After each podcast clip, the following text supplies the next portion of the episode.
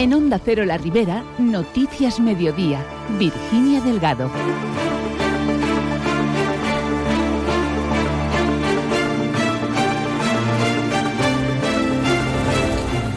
Muy buenas tardes. Compromís va a presentar una proposición no de ley para la protección de los cítricos valencianos ante las importaciones de otros países terceros. Hoy se ha dado a conocer en Alcira. Enseguida les damos más detalles. Por su parte, el PP, de la mano de Elena Bastidas y José Forés, han hecho balance de los seis meses de gestión del Consejo en manos de Carlos Mazón. Medidas contra incendios forestales en Alcira, recuperación de patrimonio en Carlet e inversiones en Montserrat son noticia este lunes. Se lo contamos todo hasta las 2 menos 10 de la tarde. Comenzamos.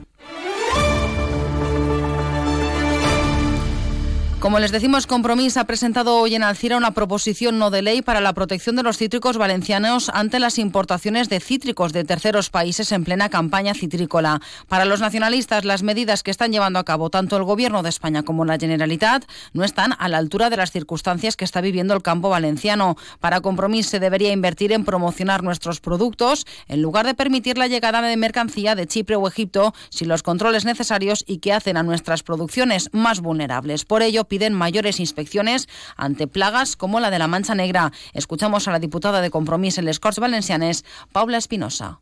El que volem dir és que aquestes alertes sanitàries estan posant en risc també a tota aquesta protecció que s'està fent des de ja fa molt de temps, s'està procurant que els nostres productes siguin de qualitat i que no tinguin aquesta afecció a les plagues que també destruïssen i que també són nocives per al medi ambient però també per a la salut de les, de les persones.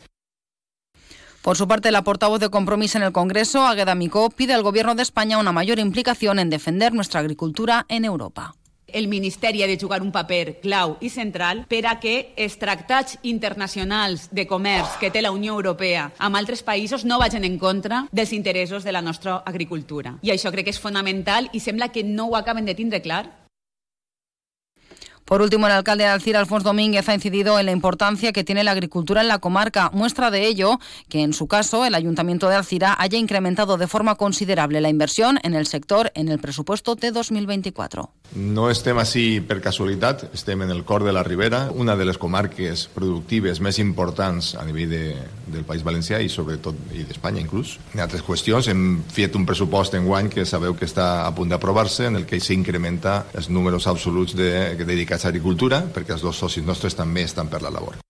Y seguimos en clave política. Alcira recibirá el 70% del presupuesto que el gobierno de Carlos Mazón ha destinado a la Ribera, más de 45 millones de euros para este 2024. Hoy Elena Bastidas y José Forés, en rueda de prensa, han hecho balance de los seis meses del gobierno del cambio en la Generalitat. Un acto en el que han destacado que de cada 100 euros invertidos, 83 se han destinado a políticas sociales, algo que ha podido hacer, por ejemplo, que en 18 de los 24 hospitales valencianos, entre ellos en el de la Ribera de Alcira, hayan mejorado sustancialmente las listas de espera frente a las que había en verano de 2023. Elena Bastidas ha destacado también la inversión de más de 17 millones de euros para el Palacio de Justicia alcireño o cómo será un gobierno del Partido Popular el que después de varios años culmine la descontaminación del suelo de la gasolinera de la avenida Luis Suñer en mi etapa de alcaldesa de Alcira fui yo, además casi personalmente, la que negoció, culminó el convenio y las negociaciones con la Consejería de Medio Ambiente para poder descontaminar ese subsuelo. Desde el 15 con cambios de gobierno en Alcira y en la Generalitat hasta el 2024, que vuelve a aparecer la partida ocho años después y después de la de Siria y del Ceres de los gobiernos de izquierdas, hoy el gobierno de Carlos Mazón ha comprometido la partida para que se pueda proceder a la descontaminación del subsuelo.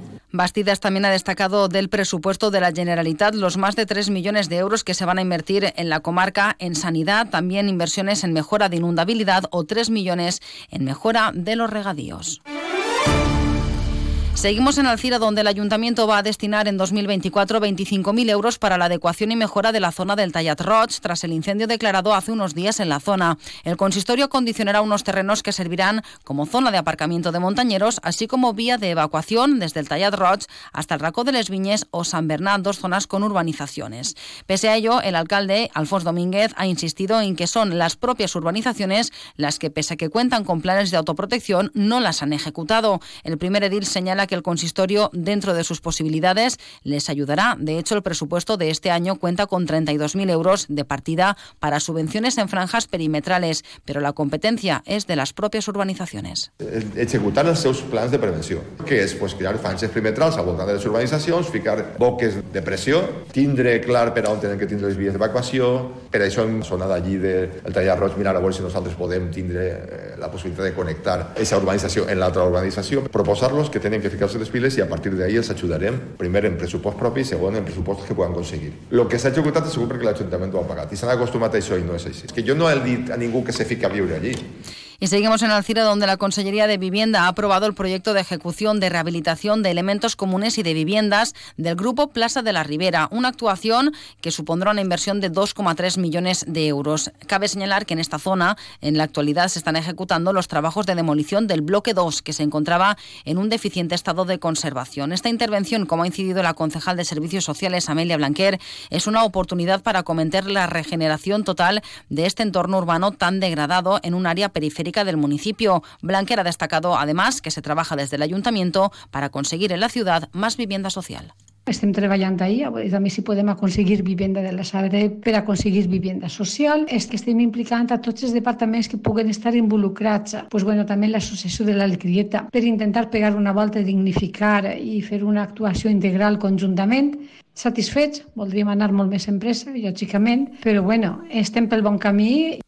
Y de Alcira nos vamos hasta Carlet, donde el Ayuntamiento ha aprobado por unanimidad el inicio del proyecto de licitación de las obras para recuperar el Teatro El Siglo, con el objetivo de poner de nuevo en uso este emblemático edificio de la localidad. El proyecto es fruto de un concurso de ideas, aunque, como ha explicado la alcaldesa de Carlet, Laura Sáez, el proyecto de restauración alcanza los 4 millones de euros, 2,2 provienen de una subvención de la Generalitat que se abonará de forma plurianual anual, y el resto son fondos propios del Ayuntamiento. Invertirem en la seva rehabilitació més de 4 milions d'euros financiats per l'Ajuntament de Carlet i la Generalitat Valenciana. Es preveu que en el termini d'uns mesos es puguen adjudicar les obres, però abans volem realitzar en el mateix teatre la presentació del projecte per a que els veïns puguen conèixer-lo de primera mà i visiten este emblemàtic edifici que porta dècades tancat.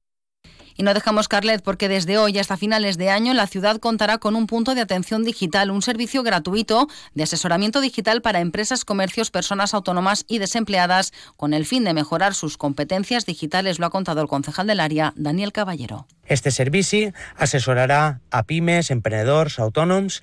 Esperem des de l'Ajuntament que este punt digital siga útil per a totes aquelles persones que necessiten ajuda o assessorament per a desenvolupar la seva activitat empresarial o individual.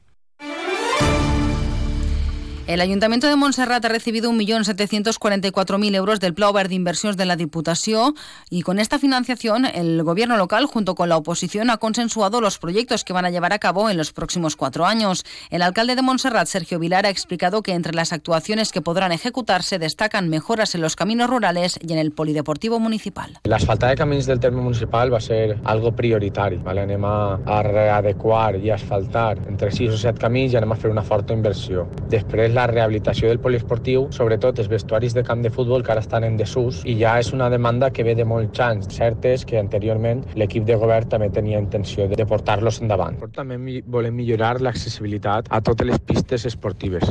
También se construirán nichos en el cementerio y se adecuarán los jardines y zonas verdes del recinto. Se construirá una pasarela que una al Parque de la Groch y el nuevo pabellón multiusos, un parque multiaventura para niños de 8 a 15 años y una actuación en la red de agua potable para solucionar la problemática de la calle de la Era Alta. Por otro lado, Montserrat ha recibido de la Diputación de Valencia, dentro del plan Reacciona, 10.600 euros con los que financiar el 85% de la instalación de placas solares para el autoconsumo energético en el bar del Polideportivo